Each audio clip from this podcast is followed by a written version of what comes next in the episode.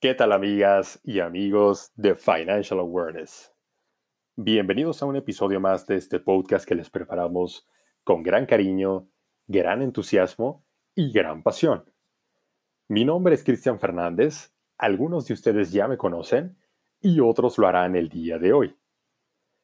Antes de continuar con cualquier presentación o cualquier introducción, quiero enviar un mensaje a nombre de Financial Awareness a la gente cercana y sobre todo a la familia del licenciado Jaime Ruiz Acristán, quien lamentablemente el día de ayer domingo perdió la vida a causa del COVID-19.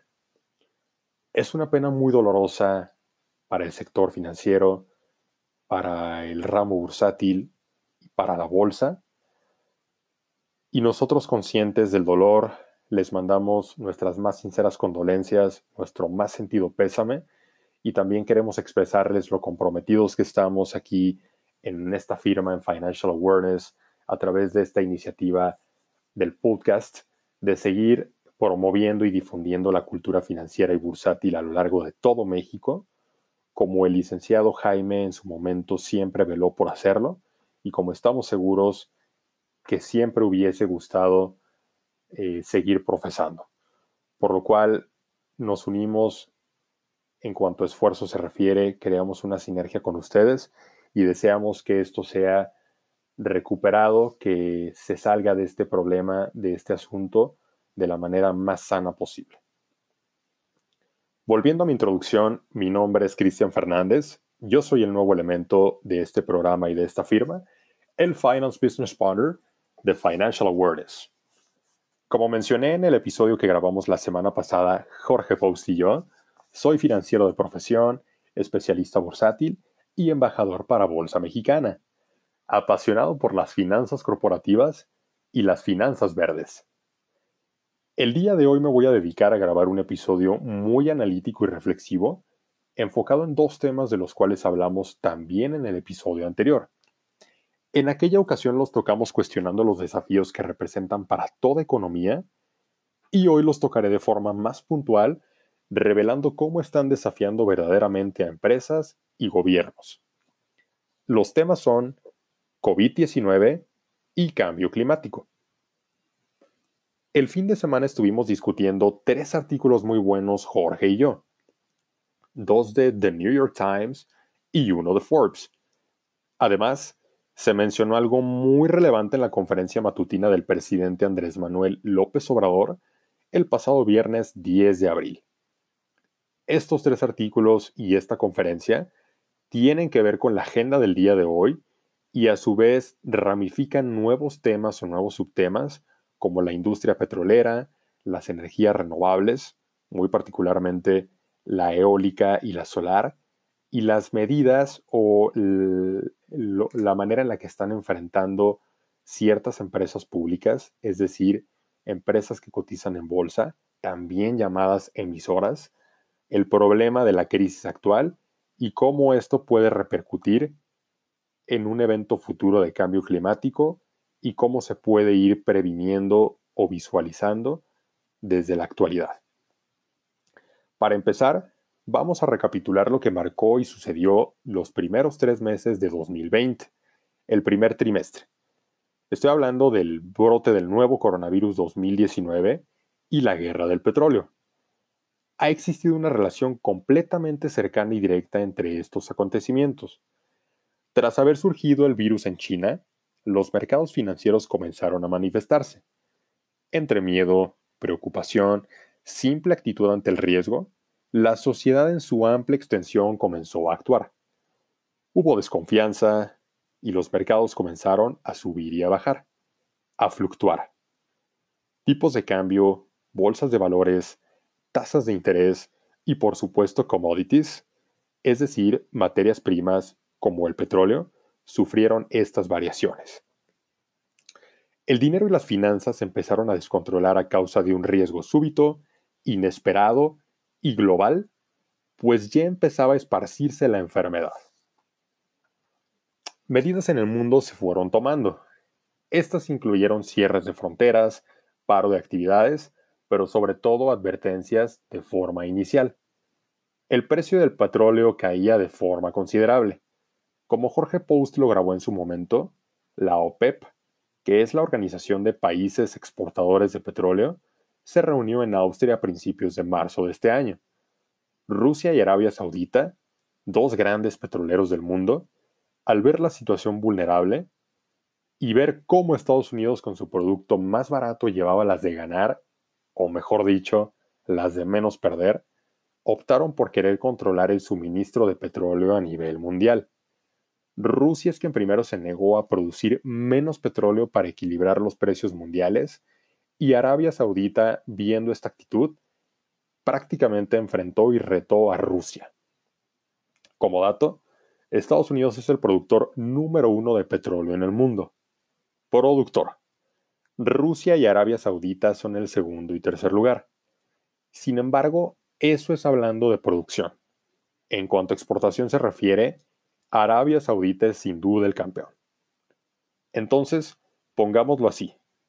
El petróleo comenzó a bajar. Los países exportadores se reunieron para controlar la oferta y la demanda, los precios. Rusia se negó a producir menos, pues si Estados Unidos estaba sufriendo menos, lo que consideraron justo fue ponerse a la par. Rusia entonces dijo aumentar la oferta de barriles. Arabia Saudita contrapuntó aumentando sus exportaciones. Entendemos que ambos quisieron dominar el mercado inundándolo de sus barriles, uno produciendo tantos como pudiera y otro exportando tantos como pudiera. Esto fue un desastre. En cuestión de horas había tanto resentimiento y una sobreoferta tan desmesurada que el precio del petróleo cayó al nivel más bajo en casi 30 años. Volviendo al tema del COVID, días después fue declarado como pandemia. Ya estaba presente en los cinco continentes. ¿Hace sentido? Pues recordemos que China es el país más importante en cuanto a producción y manufactura se refiere. Entre tantísimos viajes de negocio, turismo y X, Y y Z motivos de y hacia China, el virus fue esparciéndose. Recordemos que el gigante asiático, China, es el líder manufacturero en todo el mundo. Produce casi la tercera parte de todos los productos e insumos a nivel mundial, entonces imaginémonos el rol crítico que juega en este planeta. China es productor, proveedor, exportador, se pone varias cachuchas en la cadena logística internacional. Un día China decidió parar la producción y la logística de sus industrias para evitar mayor propagación del nuevo virus. Varios otros países formularon políticas públicas para protegerse también. Una de las medidas fue el lockdown o cierre de emergencia de fábricas, oficinas, escuelas, casi todo prácticamente. Distanciar a la sociedad para no aumentar de forma exponencial los contagios. La sana distancia. No hay empresa ni sector que no se haya visto afectado. Al no estar generando flujo como antes, el costo que ellas han tenido que absorber, que cubrir, es tremendo. Ahora volvamos al tema del combustible. La gasolina ha estado por los suelos hasta hoy. Vale la pena mencionar que podrá tender a subir nuevamente de forma gradual, pues la guerra petrolera ha cesado. El viernes pasado la OPEP y particularmente Rusia y Arabia Saudita llegaron a un acuerdo, finalmente. Hay analistas de firmas como Bloomberg e incluso especialistas en energía que señalan lo incierto que puede ser el porvenir. Como financiero verde, yo opino que sin duda es incierta la recuperación petrolera, pues nos va a tomar meses recuperarnos de la crisis actual y quizás, siendo optimista, se logre un despertar de grupos en cuanto a la inversión, el uso y la apuesta por alternativas de energías renovables. Al haber cotizado tan abajo el crudo, los ingresos nacionales han bajado significativamente. En México, en pleno 2020, alrededor del 6% de la riqueza del país, es decir, el Producto Interno Bruto, depende todavía de esta mezcla de hidrocarburos. Ha pesado menos con el paso del tiempo, pues en 2008 representaba casi el 11% de los ingresos. Esto se los digo tomado de información del INEGI y de reportes financieros de Pemex. Resulta muy interesante pensar en la relación petróleo, empresas, sociedad, pues bajo un criterio tradicional podría pensarse, oye Cristian, Pero es bueno que el petróleo esté barato, ¿no? Llenar un tanque de gasolina es más accesible. Más gente debería de aprovechar la situación. Bueno, esto cortaría los esfuerzos para reducir la emisión de gases de efecto invernadero, que son los causantes del cambio climático. Supuestamente más gente ignoraría alternativas como vehículos eléctricos. Sin duda esto retardaría la transición a energías más limpias alrededor del mundo. Ojo, si bien el precio de una batería sigue siendo más alto que el de un combustible fósil como la gasolina, y esto es gran motivo para que se frene la transición, Conforme vayan cayendo los precios de estas baterías, la adopción de estos vehículos irá aumentando.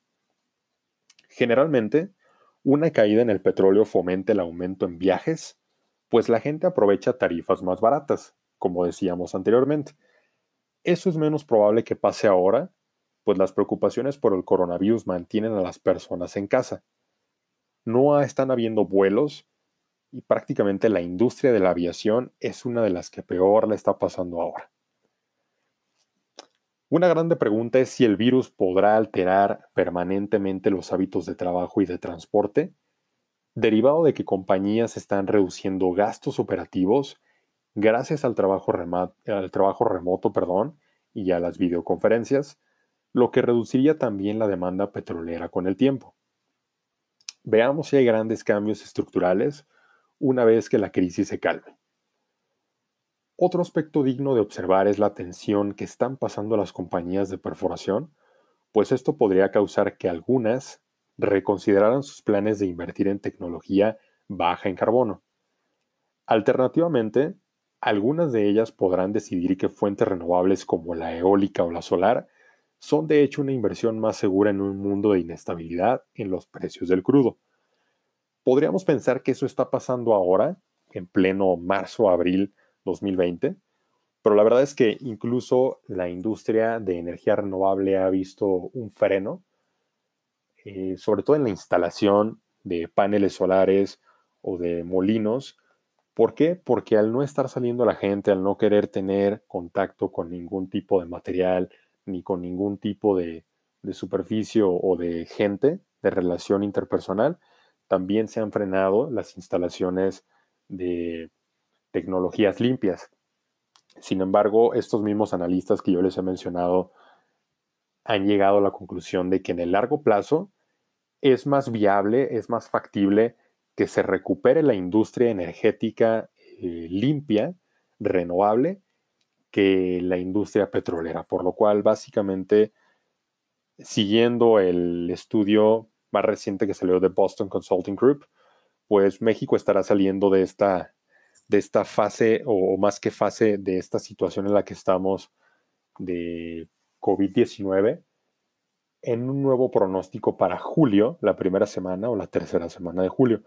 Todos sabemos que la medida actualmente se está tomando hasta el 30 de abril de quedarse en casa, pero creo yo, en mi opinión, que sinceramente lo más viable es que se va a extender, de acuerdo a estos estudios y de acuerdo al avance, de acuerdo también para dejar al equipo médico de investigación hacer su tarea, su investigación, trabajar de forma eh, concentrada, totalmente en encontrar un remedio, una cura para este problema del COVID-19, por lo cual estas son las tendencias que están pasando en este momento, las tensiones que está sufriendo la industria de perforación, la la, problemática que también se está enfrentando la industria de energías renovables, pero al final de cuentas, el pronóstico, el forecast que se tiene contemplado para una vez saliendo de esta situación.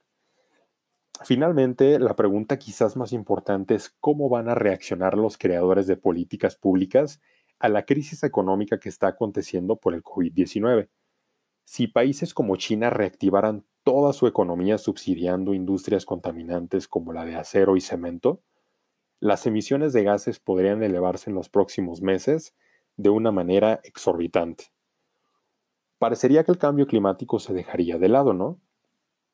Algo que analistas también han notado es que en tiempos de crisis suele opacarse el cambio climático. Lo reconfortante, ya lo expresaba con mi optimismo, es que justo en estos tiempos es cuando industrias y sistemas se dan cuenta del potencial y de la relevancia de la energía limpia. Es entonces aquí donde quiero mencionar la conferencia de Andrés Manuel López Obrador del viernes pasado.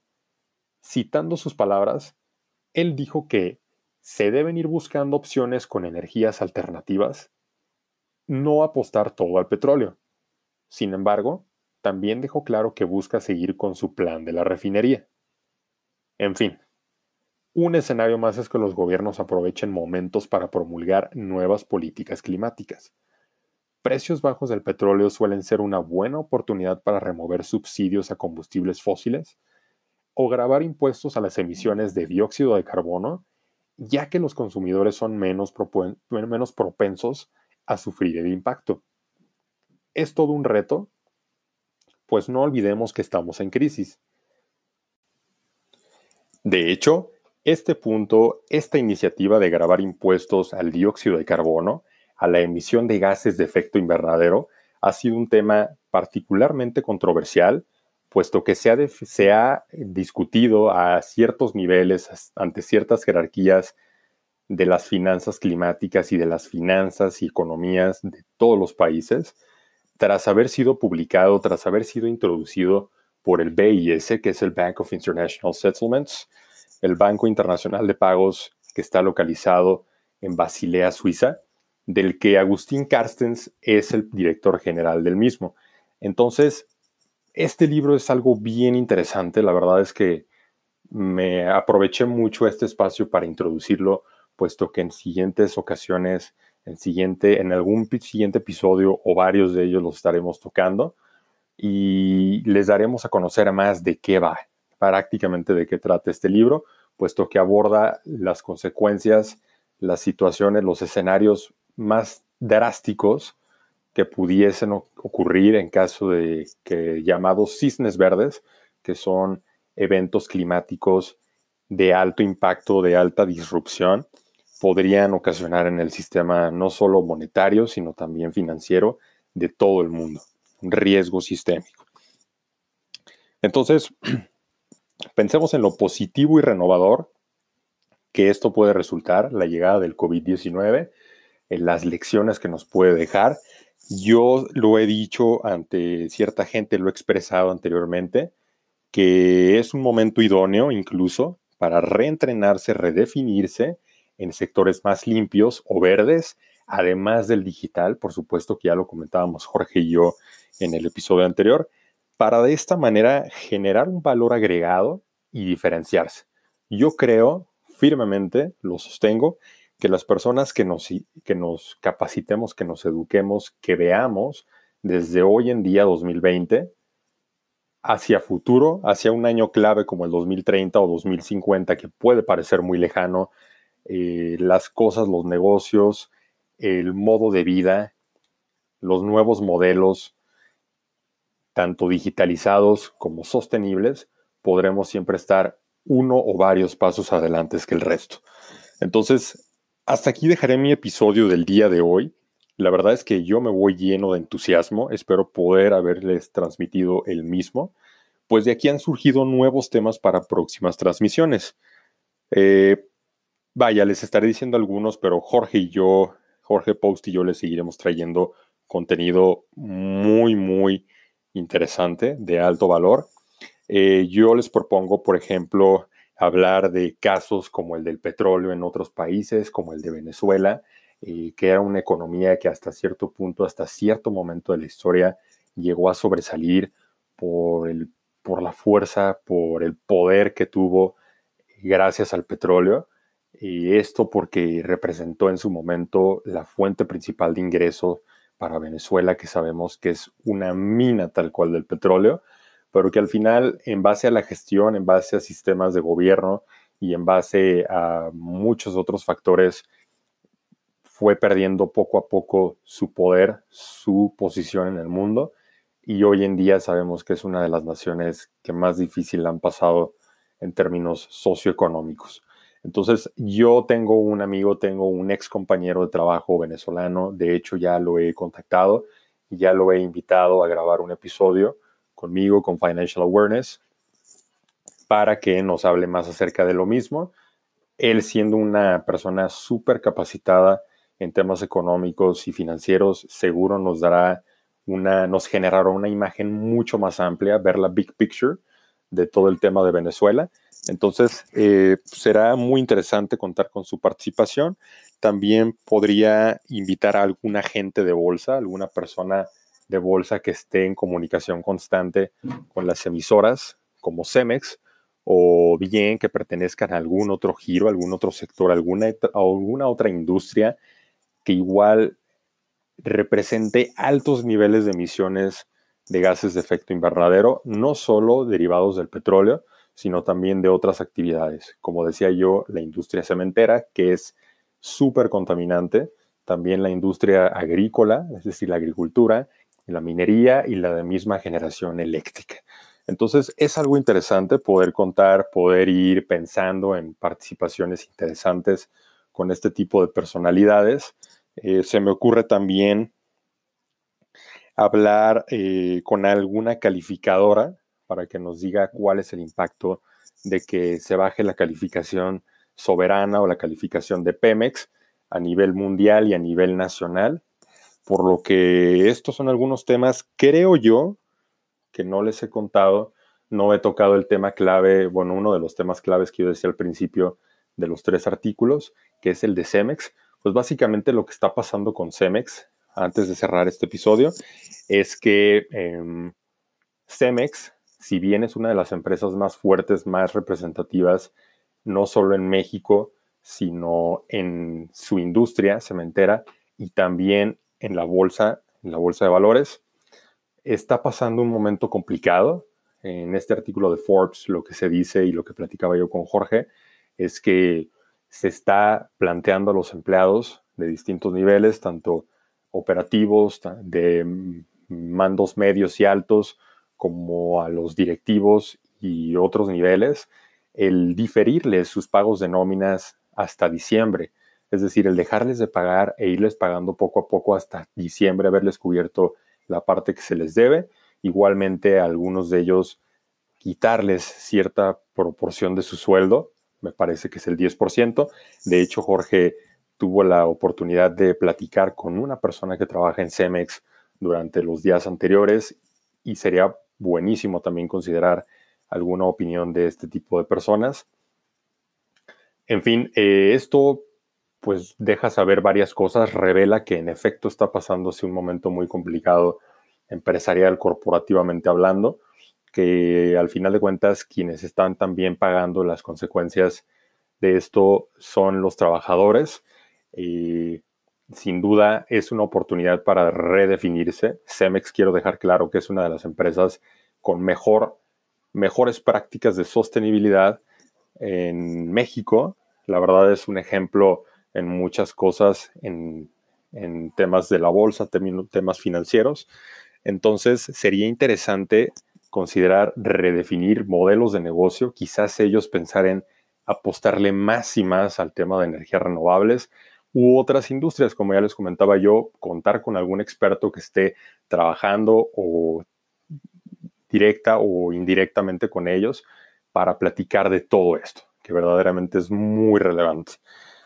En fin, em, yo creo que ya no se me va a ningún punto. De todos modos, les voy a dejar mis datos de contacto para que cualquier cuestión, cualquier comentario, cualquier pregunta que me quieran hacer llegar, por favor lo hagan. Yo lo estaré atendiendo todo de una manera encantada. Y simplemente quiero terminar oficialmente este episodio mandándoles saludos a todos y uno muy especial acompañado de un grande abrazo a Laura Valdés, nuestra Head of Communication, por su cumpleaños que fue el sábado. Lau, muchísimas felicidades. Financial Awareness está de fiesta. Y le mando un saludo a todos. Muchísimas gracias por escucharme. Les recuerdo que yo soy Cristian Fernández y que en Financial Awareness nos esforzamos por crear una cultura financiera más sustentable. Me pueden encontrar en mis tres principales redes sociales que son Facebook, Instagram y LinkedIn. En todas ellas aparezco como Cristian Fernández y les repito, estaré encantado de saber de todos ustedes. Hasta la próxima, que tengan todos excelente semana.